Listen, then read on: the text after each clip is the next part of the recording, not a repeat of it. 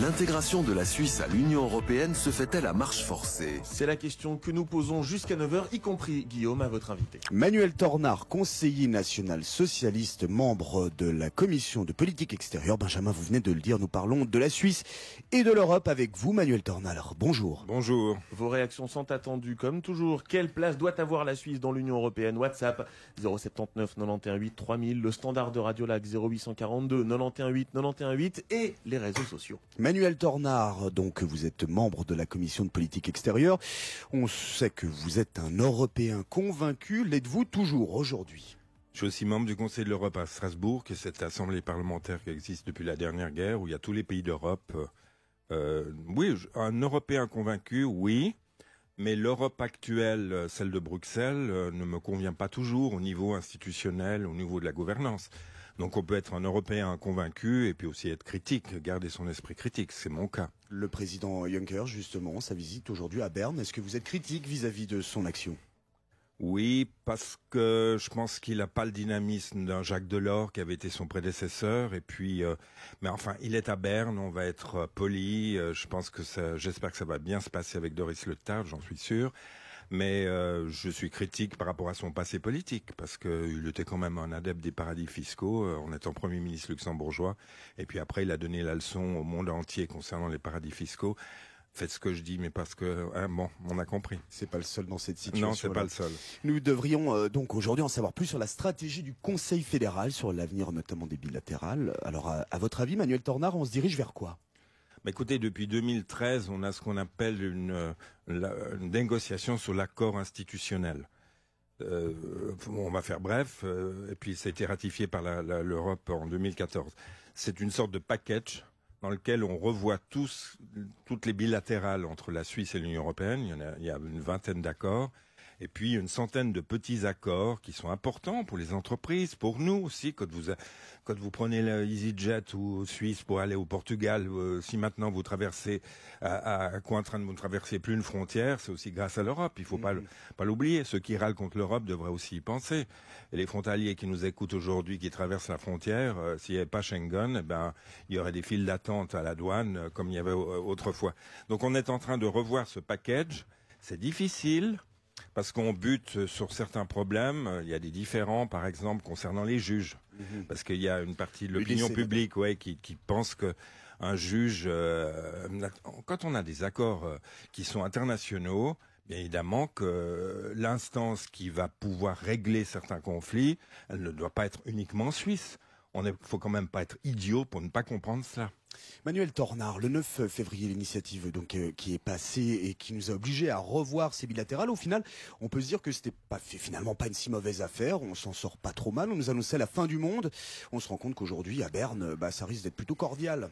Oui, parce qu'on n'a pas encore vu euh, le service d'après-vente, euh, totalement le service après-vente de cette euh, votation. J'ai regretté que le peuple suisse, à quelques voix de majorité, ait dit oui à cette initiative l'UDC, mais je suis démocrate, il faut la mettre en application. Il la faut fin pas. Du, la fin du monde n'est pas arrivée non plus. La fin écoutez, du monde la fin du monde, elle, elle arrivera pour d'autres raisons, hein, l'effet climatique ou d'autres choses, ou les guerres.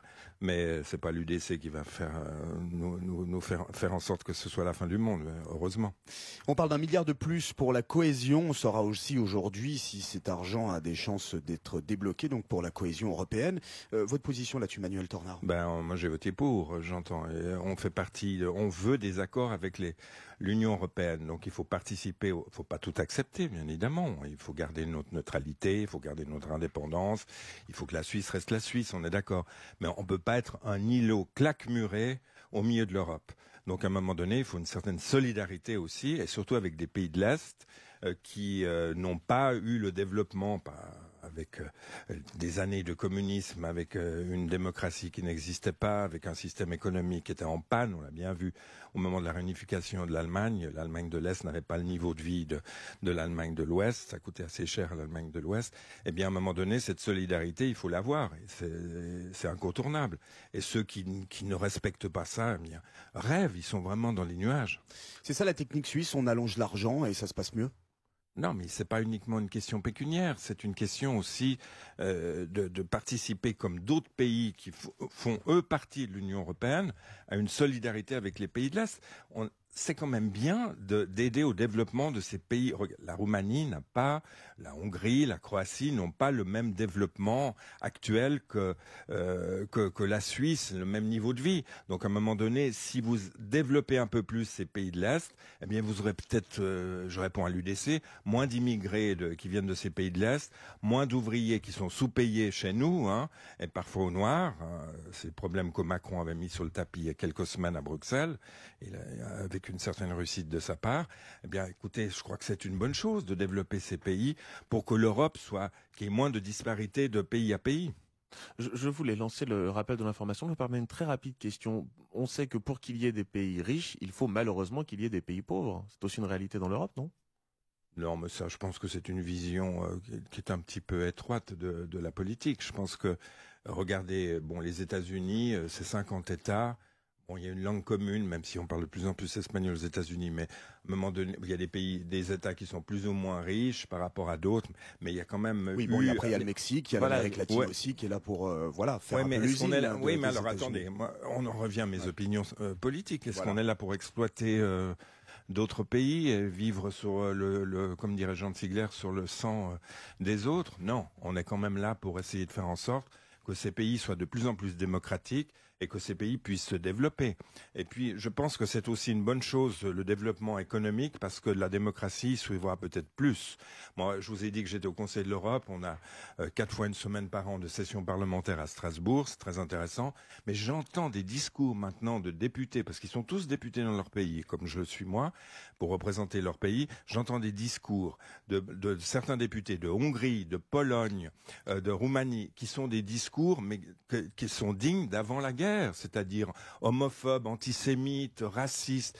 Ça fait peur, euh, sexiste. Ça fait peur. Donc à un moment donné, il faut aussi essayer de faire en sorte, non pas d'imposer nos vues à ces pays, mais de faire en sorte qu'une certaine harmonie sur ce continent qui s'appelle l'Europe. Et on n'y échappera pas les Suisses. Radio Lac.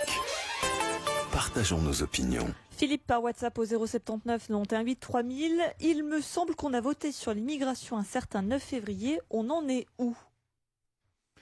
Oui, on devait. Euh, il y avait des exigences dans cette initiative. On avait trois ans pour tout mettre en œuvre. Euh, c'est vrai que le Conseil fédéral euh, n'a peut-être pas répondu à cette attente-là. C'est un peu regrettable. Mais pourquoi? Parce qu'on a un système qui est une démocratie parlementaire. on a un président de la Confédération, mais il n'a pas de pouvoir. Donc il n'y a, a, pas eu de leadership. Il faut bien le reconnaître dans cette histoire-là. Et c'est peut-être une des raisons pour lesquelles Didier Burkhalter a démissionné moi, j'avais beaucoup d'estime euh, pour Didier Burkhalter. Il a beaucoup œuvré pour qu'on trouve un accord avec l'Europe. Mhm. Mais là, peut-être, j'étais pas au sein du Conseil fédéral pour savoir ce qui se disait, mais il a peut-être pas été entendu par certains de ses collègues euh, qui étaient beaucoup plus eurosceptiques que lui. Et c'est alors qu'il voulait mettre en application ce que le peuple a décidé.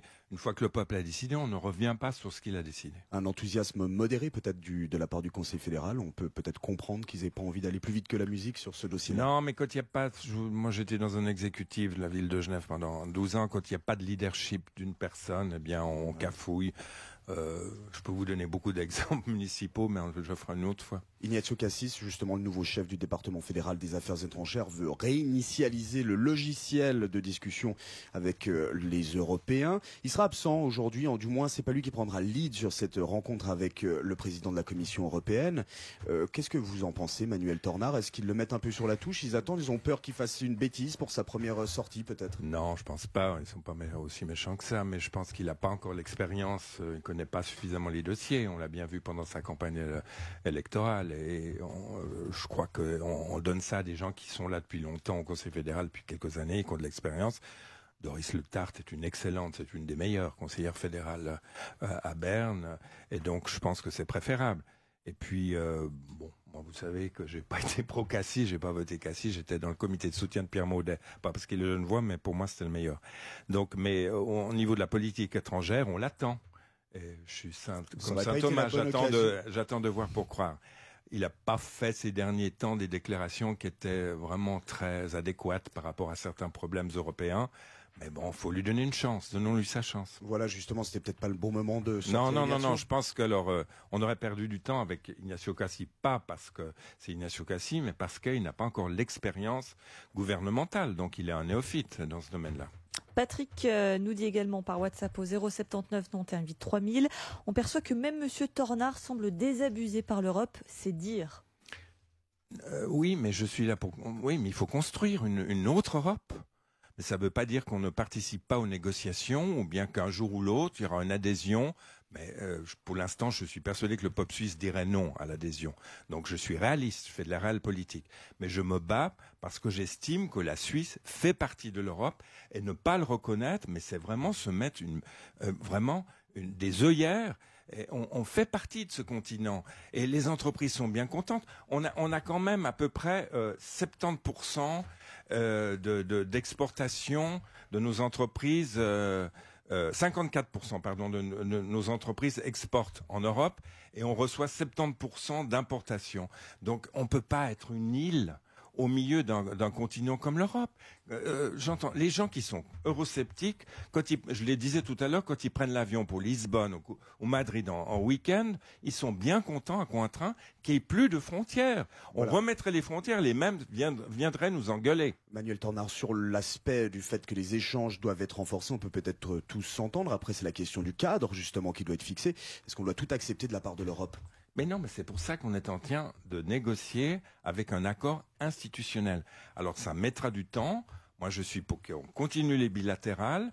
Ceux qui veulent vraiment, vous savez, Blocher et sa fille sont contre l'Europe, mais leur entreprise, elle est, resplendissante. Hein Ils font un chiffre d'affaires colossal. Elle est milliardaire, comme son père. Grâce à qui? Bah l'Europe. Faut quand même pas tenir. Regardez les chiffres. Puis payer une partie de ses impôts, euh, il les payait pas au Luxembourg. Donc l'Europe, il l'aime aussi quand ça l'arrange. Donc à un moment donné, je veux pas être caricatural, mais on ne peut pas vivre sans l'Europe. On a 100 000 personnes qui viennent chaque jour travailler à Genève. Il y en a, il y en a 50 000 qui viennent chaque jour à Bâle. À un moment donné, vous voulez vivre euh, entre vous euh, et ne pas négocier avec votre voisin C'est pas possible. C'est des questions de voisinage. On fait partie de ce continent. Alors c'est vrai. Pourquoi je suis un petit peu eurosceptique pour l'instant? Parce qu'il y a trop de privatisations qui sont imposées en tant que socialiste, je vous le dis, par, euh, par Bruxelles dans certains domaines. Et ça, ça me déplaît. Donc à un moment donné, il faut réformer aussi l'Europe. Alors euh, j'espère que le couple Macron-Merkel euh, le fera. Pour l'instant, c'est en panne. Pas en super forme, non Non, c'est pas en super forme.